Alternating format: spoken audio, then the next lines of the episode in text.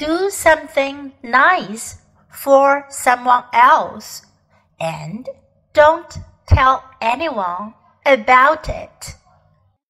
While many of us frequently do nice things for others, we are almost certain to mention our acts of kindness to someone else, secretly seeking their approval.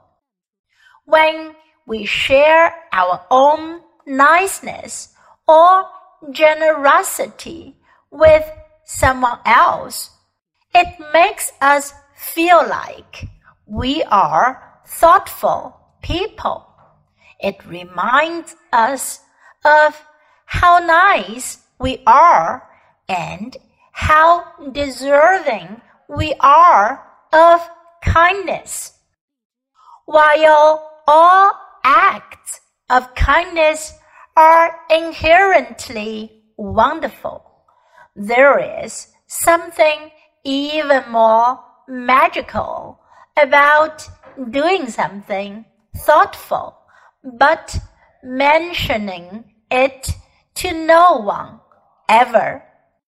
You always feel good when you give to others rather than diluting the positive feelings by telling others about your own kindness by keeping it to yourself.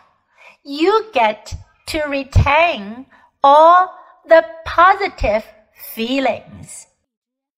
It's really true that one should give for the sake of giving, not to receive something in return.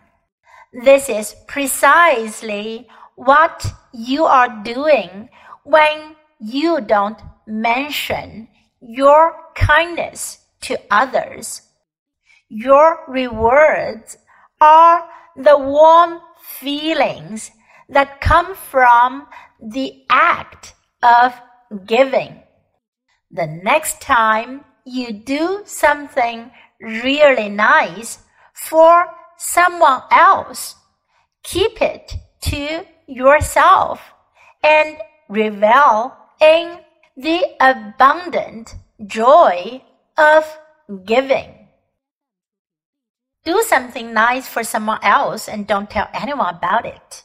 While many of us frequently do nice things for others, we are almost certain to mention our acts of kindness to someone else, secretly seeking their approval.